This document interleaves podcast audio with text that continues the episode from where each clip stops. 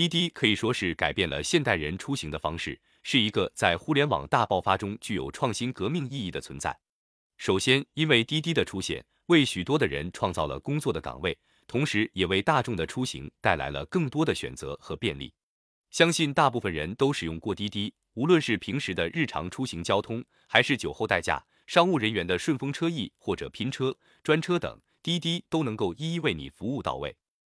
慢慢的，有了一家独大的迹象开始，滴滴的各项费用也开始升高了。不仅是用户平时打车所需的费用涨高了，就连平台滴滴司机的收入也被进一步的压缩。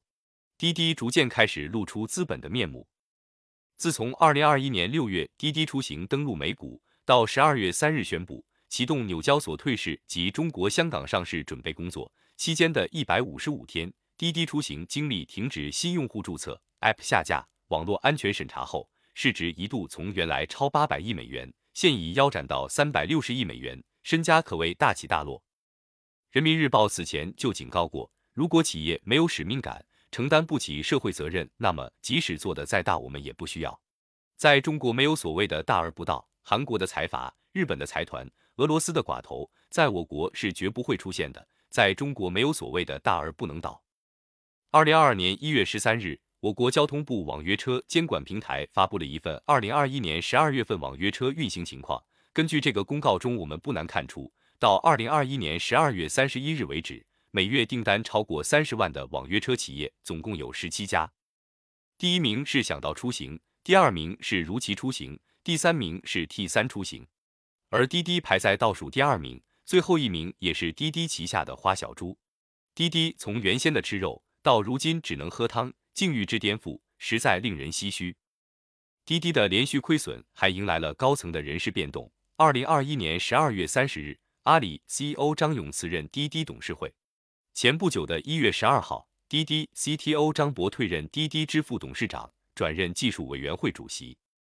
其次，网约车赛道竞争更加激烈，除了滴滴出行，还有 T 三出行、美团出行、曹操出行、高德、首汽约车、滴答出行、想到出行、如期出行、阳光出行、万顺轿车等十一家网约车平台，其中不缺少阿里、美团等资金力量雄厚的企业，也有高德地图。百度地图、腾讯地图等导航平台也加码聚合模式打车，这样一来，我国网约车市场之激烈，那可以说是前所未有。